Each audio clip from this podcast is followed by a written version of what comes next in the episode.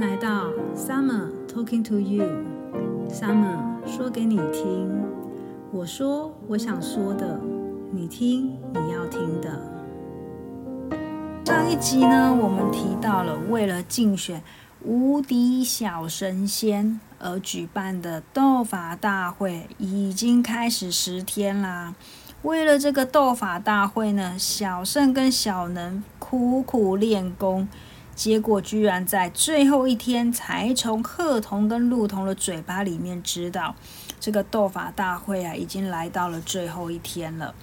小胜跟小能呢，匆匆赶往这个比赛的场地，各路的小仙斗法大会啊，就在那里举行。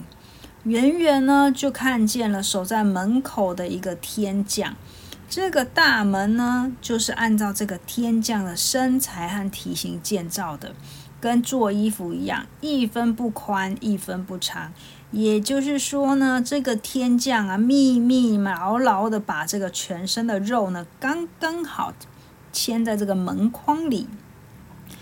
样这样子啊，他要是不让开，门外的神仙就算变成了苍蝇，也飞不进去。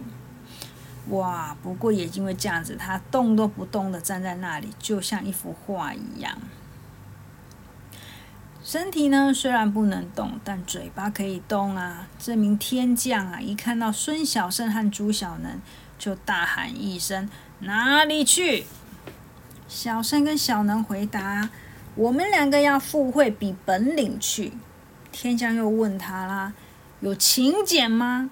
没有的话，就快点滚。小能说：“很奇怪诶，我是凭本事来比金来较量的，要什么请柬呐？”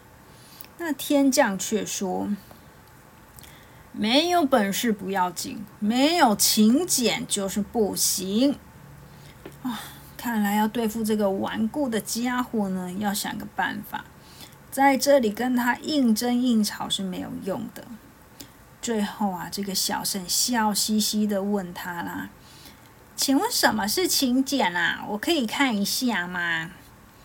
天将说：“看看是可以，不过我要守门，不能动。你自己在我的怀里面掏一张出来看，但是轻一点哈，我怕痒。”小圣啊，从天将的怀里面掏出了请柬，看了看，看完之后他就说。哦，是这个东西哦，我有，我有。小圣啊，不慌不忙的也把手伸到自己的怀里面，他暗暗的拔下了一根毫毛，马上变成了一张请柬，掏了出来。他拿到这个天将面前，跟他说：“是这个吧？”天将仔细的看了看，说：“嗯，没错。”他就把他身体的肥肉从这个门框里面抽了出来，准备让这小哥俩进去。没想到孙小胜啊，劈手夺回了那个请柬，刷刷刷的把它撕个粉碎。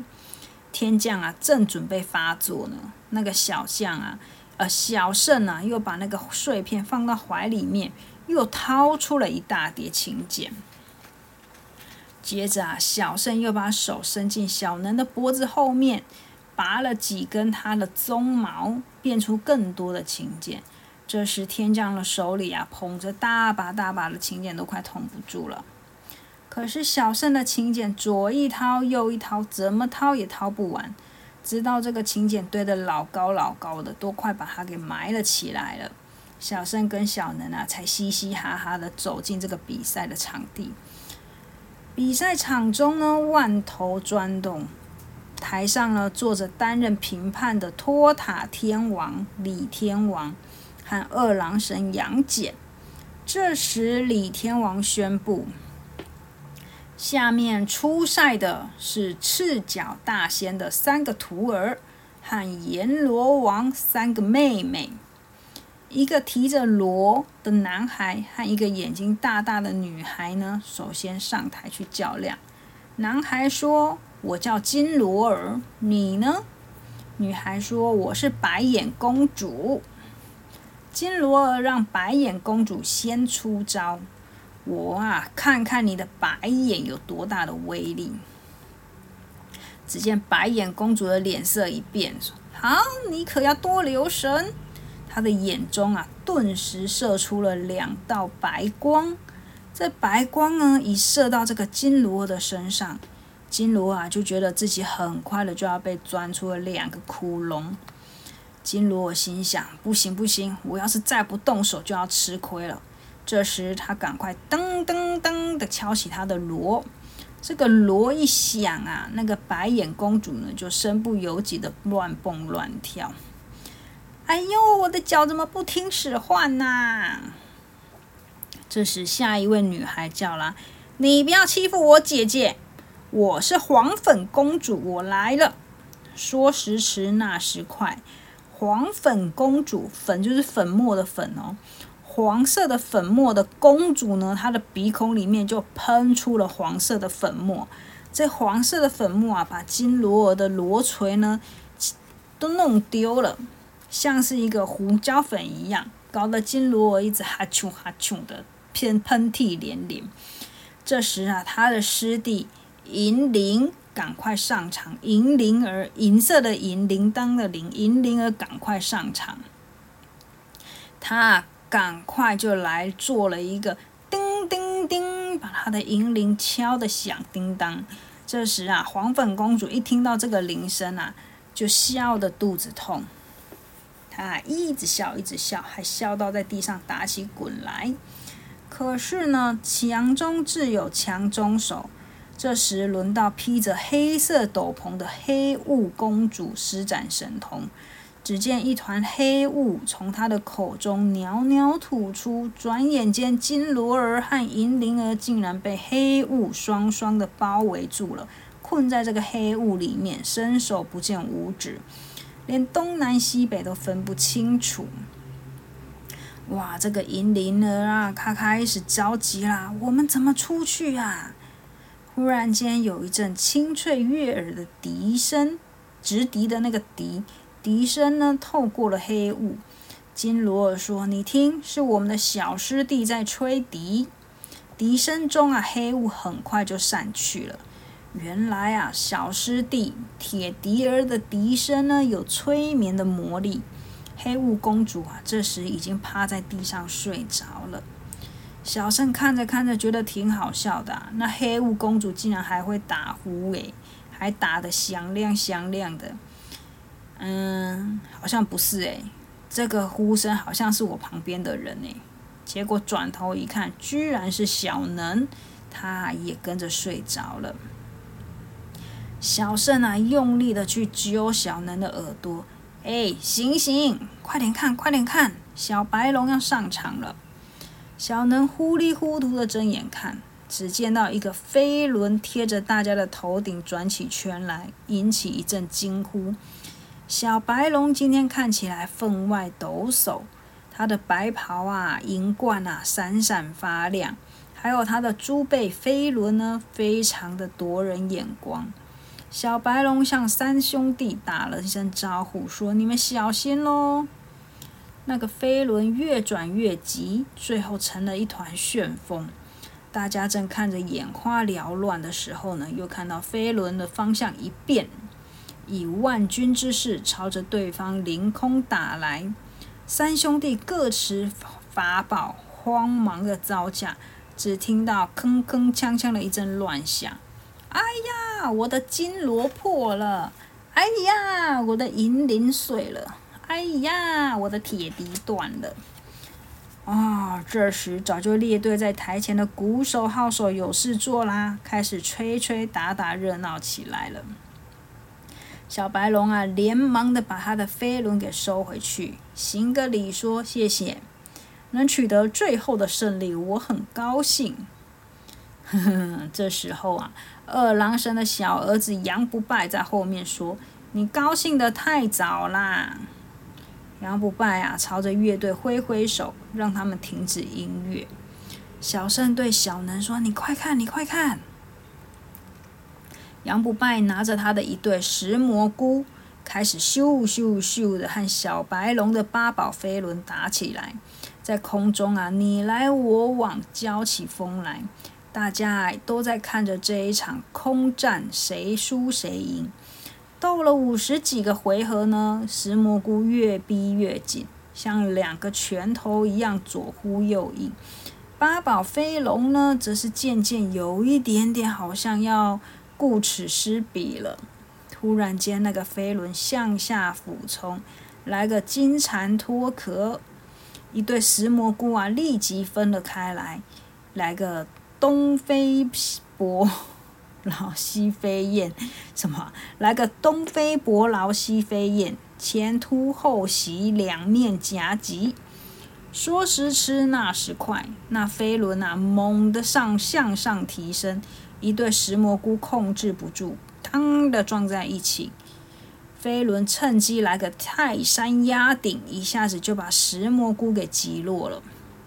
杨不败眼看着他即将要失败，马上就使出他天生的本事，他睁大他的一双火眼。顿时喷出了火光，烈焰熊熊往这个小白龙直直的卷过了过去。好个小白龙，他一点都不害怕。他说：“你会喷火，我会吐水，咕噜咕噜咕噜咕噜咕噜。”小白龙啊，滔滔不绝的把水吐了出来，很快就灭了杨不败的火焰。哇！看到弟弟吃亏了，杨不输赶快大喊一声：“兄弟，让开！”小白龙正得意呢，没想到两道寒光扑面射来，他感到全身一阵冰冷，瞬间冻僵了，一点都动弹不了。杨不输呢，赶紧招呼他的鼓号队说：“快把鼓敲起来，喇叭吹起来，我们哥俩啊是天下无敌！”鼓手和号手啊，刚要奏乐的时候呢，旁边有人喊着。慢点敲，慢点敲。大家循声望去，雄赳赳走进场中的正是孙小胜和孙小能。小能呢，先把已经冻得跟雕像一样的小白龙搬到一边去，跟这个小白龙说：“啊，你先歇一会啊，看我们怎么对付他们。”哇，这两个小哥俩面对面啦。杨不输说。哎，我们四个人要怎么打？打团体赛还是打对抗赛？朱小能说：“这容易啊，长兵器对长兵器，短兵器对短兵器。”哦，这下大家都同意了。于是石笋对抗石蘑菇，石杵对抗狼牙棒。但是斗了一会呢，双方旗鼓相当，分不出输赢。杨不输便说：“那来比变化。”说变就变，杨不输立刻变成了一棵大树。小生就问小能：“你猜猜我要变什么？”小能呢，非常有把握的说：“你呀，你一定是学我上次那样，变一个大象，用鼻子来拔树。”小胜才不服气嘞，他说：“我就偏偏不变大象。”他摇身一变，变成了一只啄木鸟，喳喳的叫着向大树飞去，嘟嘟嘟嘟嘟嘟的开始用它的尖尖的嘴巴去啄那个树干，而且越啄越大力。大树痛的叫了起来：“哎呦，别啄了，别啄了，我这树上可没有虫子啊！”杨不败在旁边看见了，赶紧来帮哥哥。他变成了一条大蟒蛇。嗖嗖嗖的爬上树去，准备要吞这个啄木鸟。哎呦，朱小能急了，他说：“我该帮变个什么来帮帮小胜啊？”但是他想不出蛇怕什么，最后他决定变一头熊，因为他知道熊会爬树。小能变的熊爬上树去，举起熊掌，正准备要打蛇，那蛇一回头啊！你居然敢惹我！蛇头一摆，蛇身一扭，转眼间就缠上了那个熊，越缠越紧。我要勒得你喘不过气！哇！一看到小能吃亏了，小胜变得啄木鸟，马上就飞了下去，对蛇说：“看我啄瞎你的四只眼睛！”杨家兄弟见占不了上风，赶快恢复成原形。杨不输说：“算了算了，不要不变化了啦。”唉，只要你们胜得了我们的火眼和冰眼，我们就认输。小胜跟小能呢，默默的偷笑，齐声回答就说：“那我试试看呢。”杨不败的火眼当先，这时烈焰腾腾扑面而来。可是小胜和小能呢，毫不在乎，还边说啊：“火太小，火太小，你呀，十八对火眼对我们也没用。”哇，杨不败很泄气啊，跟他的哥哥说。哥哥啊，是可能是我水果吃太多了，我火气变小。换换你吧。杨不输的冰眼倒是厉害了，刷刷刷的两道寒光，就把小胜呢冻成了雕像。杨不输呢又把冰眼准备对成了小能。他说：“怎么样，还要试一试吗？”小能不慌不忙的说。你们别生气，我只要唱一首歌，就可以让孙小胜和小白龙解冻，你信不信？杨不书说：“我不信你吹牛。”小能啊，清一清他的嗓子，说：“谁吹牛？你听看看。”大声的唱起来：“哈哈哈，春雷，哎，春雷，哎。”大家都在旁边等着他往下唱，结果小能摸摸头说：“糟糕，我想不起来了。”这时啊，不止杨家兄弟，周围的观众都大笑起来。小能啊，急得满头是汗，他走到已经冻僵的小胜面前了，说：“小胜，你的记忆比较好，你提醒我一下好吗？”可是这时候的小胜啊，跟雕像一样啊。连个眼珠子都没有办法动，这下怎么办？小能啊，猛捶打自己的脑袋，说：“哎呦，这个笨脑袋瓜，笨脑袋瓜，真笨，真笨！”他啊，就在地上坐着哭了起来了。哇！杨不输和杨不败啊，一看到小能哭了，反而有点慌张，说：“你不要哭了，你不要哭啦！”小能啊，抽抽打打的说：“要我不哭也可以，你们答应我一件事好不好？”杨不叔说什么事？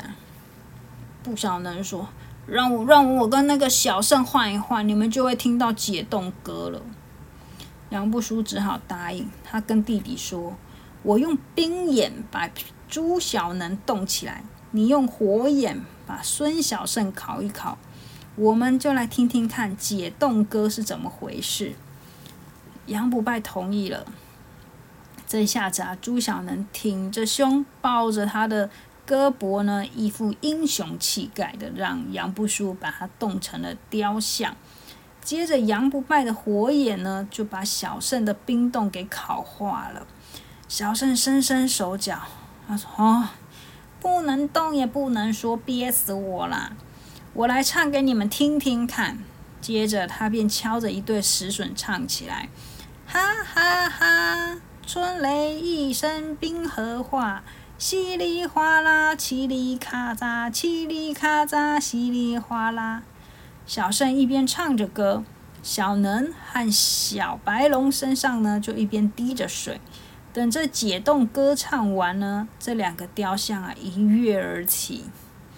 哇！杨不输见到这个情形，只好跟杨不败说：“看来我们只好认输了。”这时可把坐在将台上的二郎神杨戬给气坏了。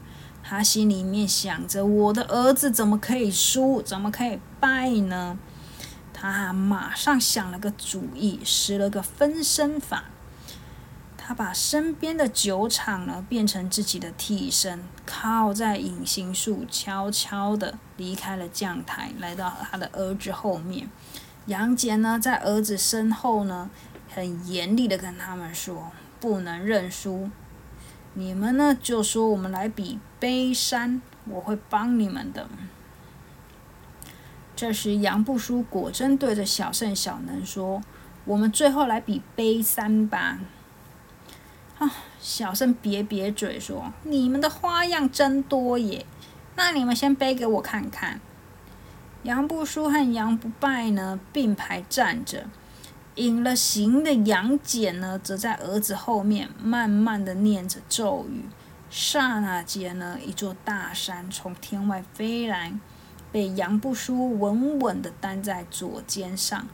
杨不输说：“这是太行山。”观众啊，拍手叫好，齐声喝彩。这时，又一座大山飞了过来，被杨不败啊担在他的右肩上。杨不败说：“这是王屋山。”观众啊，又再一次大声的喝彩。可是有谁知道啊？杨戬其实在儿子后面一左一右帮忙拖着这两座大山，简直啊，就像演双簧一样。只是这一切都瞒不过火眼金睛孙悟空。他跟猪八戒不放心这两个孩子，早就在演艺场旁边看了许久。孙悟空对着八戒说：“杨戬那个家伙在搞鬼，可不能让我们的孩子失利。我去帮帮他们。”一只蝴蝶啊，飘飘摇摇的飞到小圣的身边，轻轻的说人话：“说我是爸爸，不要担心。”我再给他们加一座峨眉山。话刚说完，峨眉山已经出现在上空了。没等杨家父子反应过来，这第三座大山劈头的压下，杨戬啊也撑不住了，腿一软啊，就和两个儿子一起被压在山下。但孙小圣不高兴啊，他对着那个蝴蝶说：“爸爸，我不要你帮忙，你把峨眉山搬回去。”咦，这情形被李天王发现喽，到底是怎么回事？杨不输和杨不败被山压住了，当爸爸的杨戬却还安然不动地坐在将台上。李天王啊，还推了杨戬一把，说：“哎，二郎神，你发什么呆呀？”只见他这一推啊，杨戬直挺挺地倒了下去，现出了一个原形，就是一个酒坛子。李天王更吃惊啦，杨戬到底到哪去了？这时压在山下的二郎神呢，只好收了他的隐身术，狼狈不堪的回答说：“我在这里啦。”李天王啊，看不明白了。李天王跟这个杨戬说：“老朋友，你玩什么把戏呀？要不要我去救你？”杨戬还不好意思求援，而是孙悟空先现出了真身，对他说。要不是我儿子不帮我，不要我帮忙，我还有什么大别山、二郎山、珊瑚山、四明山、五台山、六灶山、七星山、八公山、九华山，一股脑堆上去压你个五百年，看你还做不做这种没出息的事。说完了，他就念了声“峨眉山归位”，那峨眉山啊就飞走了。杨戬这时只觉得背上一轻。便挣扎的爬起来，再念一下咒语，把剩下的两座山呢给打发了回去。可是这时啊，他的两个儿子杨不输跟杨不败呢已经被压扁扁了。啊，杨戬只好学着那个什么铁匠师傅打铁的样子，敲敲打打的捶了一捶打了一番，让他两个儿子呢修整还原成原来的样子。看到这个情形呢，旁边的观众啊一边笑一边议论纷纷。突然听到李天王喊：“现在宣布比赛结果！”哇，听到要宣布比赛结果了，大家都要静下心来。李天王叫两个天兵抬出了一块匾额，匾额上面呢写着五个金字，上面写着“无敌小神仙”。李天王指着这个匾额说：“无敌无敌小神仙的称号，应该由孙小圣和孙小能获得。”这时大家一片欢呼。悟空啊，也觉得他总算没有白养了他的儿子。李天王举起了一根手指头，这时接着说：“但是，哦哦，这听起来就不是一个好字眼。”但是我们觉得，将这个称号授予杨不输和杨不败更合适些。哇！这时全场大乱了，大家都在问：为什么？你说清楚，为什么？你说清楚。李天王说：“因为孙小胜和孙小能有家长帮忙，不算数。”哦，小南着急了，他刚刚大说是杨戬先搞的鬼耶。李天王却说：“我没看见。”尽管大家大声的喊着不公平，但李天王呢，只有在左右耳朵里各塞一颗安静珠，便不慌不忙的宣布散会。一听到散会啊，二郎神赶快这个金匾额拉着，还有他的两个儿子拉着，匆匆忙忙的走了。小圣跟小能啊，一脸不服气的说：“这个匾额应该是我们的。”哇，孙悟空跟孙猪八戒啊，心里面也很不是滋味。但是他总不能在这场地帮着他的小孩一块吵闹吧？他们说：“算了算了，好儿子，我们回去吧。这个匾额不稀奇，回去爸爸给你做一个更大块的，更大块的。”小圣啊，还不愿意扶回去，他也怪他爸爸。都是你啦！你干嘛出手帮忙啊？我要去找二郎神算账，拉也拉不住，劝也劝不听。这一对天不怕地不怕的小哥俩啊，一边驾云赶路，一边发狠说：“我一定要把那块匾额抢回来才行！抢不回来，我就把它给砸烂掉。”一边走一边走，遇到了一个拄着拐杖的老婆婆。老婆婆问这两个孩子说：“孩子们，气冲冲的上哪去啊？”小圣和小能啊，看到是好脾气的骊山老母，就上前啊行礼打招呼，并把斗法大会上啊受气的事说了一遍。骊山老母点点头，说：“原来是这样啊！杨戬那老家伙，总是仗着他是玉帝的外甥。”每次王母分蟠桃的时候，他都多分了一个，太不像话了。骊山老母想了想，掏出了一个核桃，来，你们把它种下去。种它做什么啊？不明白。但是朱小能还是趴在地上，用嘴啊攻了一个坑，让孙小胜把核桃给种下。小哥俩才刚刚种下，刚刚站起身。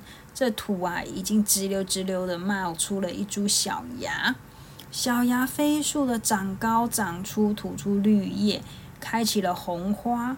瞬间花朵掉落，枝叶间满是果实。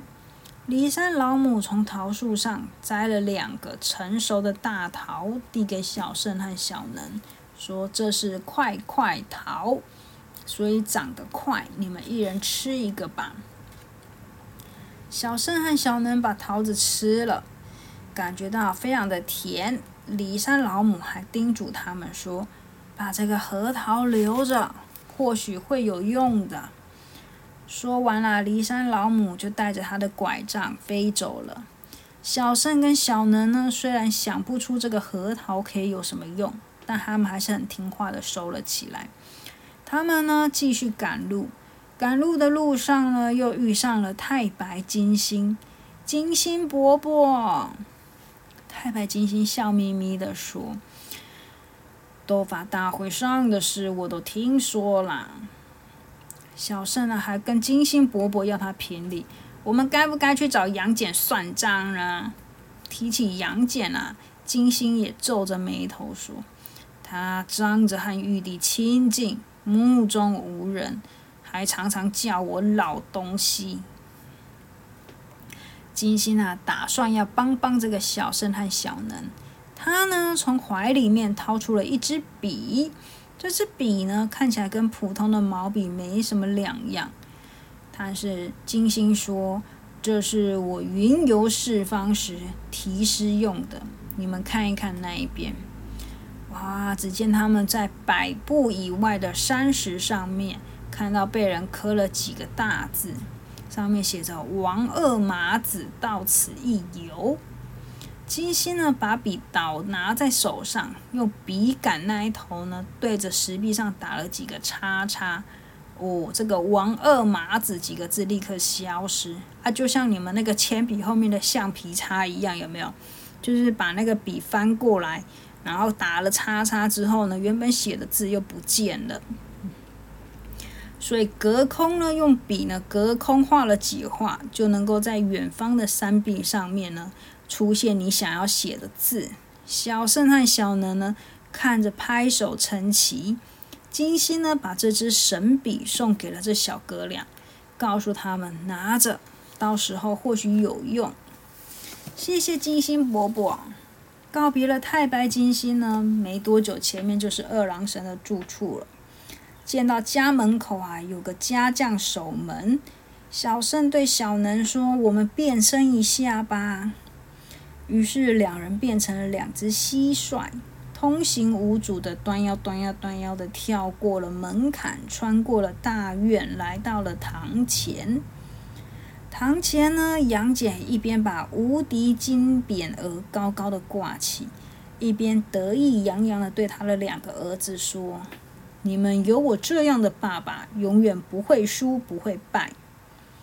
把匾额挂好之后呢，杨戬又说：“这个李天王啊，真是够朋友，我去给他准备几件礼物。”说着呢，就到后房去了。小圣看到杨戬不在，便跟呀小能呢悄悄的嘀咕了一阵：“啊，他们现在变成蟋蟀呀，所以在讲话的时候呢，就只会出现叽叽叽叽。”叽叽叽叽的声音，一听到这个叽叽叽叽啊，杨不败来劲了。他找着他哥哥一起看，说：“果真是蟋蟀耶！”两兄弟啊，循声找去，发现了这两只蟋蟀，一胖一瘦。他们啊，没有花多大多大的力气，便一人抓住了一只。他们准备来玩个斗蟋蟀。兄弟俩找了一个瓦盆，把蟋蟀放进去。两只蟋蟀呢互相靠近，瘦蟋蟀呢就说：“叽叽，照刚刚商量的办。”胖蟋蟀也说：“叽叽，明白。”只见瘦蟋蟀一口咬住了胖蟋蟀，用力一甩，胖蟋蟀就被甩出了盆外。胖蟋蟀的主人呢是杨不苏，他赶快呢想要去把自己的蟋蟀给抓回这个盆子里。结果那蟋蟀啊，却三跳两跳的不见了。杨不败呢，回头再看看盆里，发现他的那一只瘦蟋蟀也不见了。叽叽叽叽叽叽叽叽，两兄弟啊，又在循声找去。原来蟋蟀就在那个匾额的后面。这两兄弟啊，叠起了罗汉，杨不输在下，杨不败在上。想要把那两只狡猾的小虫给抓出来，可是两只蟋蟀呢，在这金匾额后面跑来跑去，跳来跳去。杨不败啊，只好想，只好想着搬动那重重的牌匾，结果一不小心，砰！牌匾掉了下来，摔在地上，碎成了好几块。糟了，两兄弟吓傻了眼。杨戬听到这个声音，从后面冲了出来。谁干的？杨不输吞吞吐吐的说：“有两只蟋蟀跳到后面，我们想要抓蟋蟀，结果一不小心就把这个匾给摔了。”杨戬啊，心里面想着：这个蟋蟀啊，大概是那不服气的小坏蛋变的。他不慌不忙的念起咒语，咒语是一二三四五，金木水火土，碎了拼起来。破了补一补，只见地上的碎块啊一起跳了起来，一块一块的互相凑拢，最后啊又拼回去一块完整的金匾额。杨戬重新把匾额给挂好，并且再一次吩咐儿子们：“你们看着这个匾额，不能够再有差错。”这时，除了杨戬家的孙小胜和孙小能呢，恢复了原形。他们又商量起来了。小圣说：“杨戬越狡猾，我们越要跟他捣乱。”小能说：“可是他防范的很紧呢。”哦，这时候小能无意中摸到身上一个硬硬的东西，他说：“有了，我们用骊山老母送我们的核桃。”过了一会啊，家将匆匆忙忙的来向杨戬报告。他说：“我们墙外突然长出了两棵桃树，结满了熟透的大桃子。杨戬说：“有这等事？我去看看。”他们啊，一路的往外走。杨不输跟杨不败都是桃子的爱好者。这时没人看守，小胜和小能呢，大模大样的来到金匾额前面。小能催促的小胜说：“你要搬回去，你就快点动手啊！”可是小胜这时改变主意了，他想干嘛呀？他把金星伯伯给他的金星笔问他，呃，拿出来。小能问他：“你要做什么？”小胜说：“我想替他们换一个字。”说着，小胜就用笔杆的那一头呢，对着匾上的呃打了一个叉叉，于是“无敌”的“敌”字呢就被抹掉了。小能想知道小胜准备换上哪个字，小胜说：“我要把‘无敌’改成‘无耻’。”哇！这时杨戬他们在外面啊吃起了这个快快桃。但这桃子啊，到了他们嘴里呀，酸透了。趁着杨戬还没回来，小胜准备见好就收，准备拉着小能说走。可是呢，这个小能忽然停住了脚步。他说：“小胜，你那个金星笔给我用一用。”怎么啦？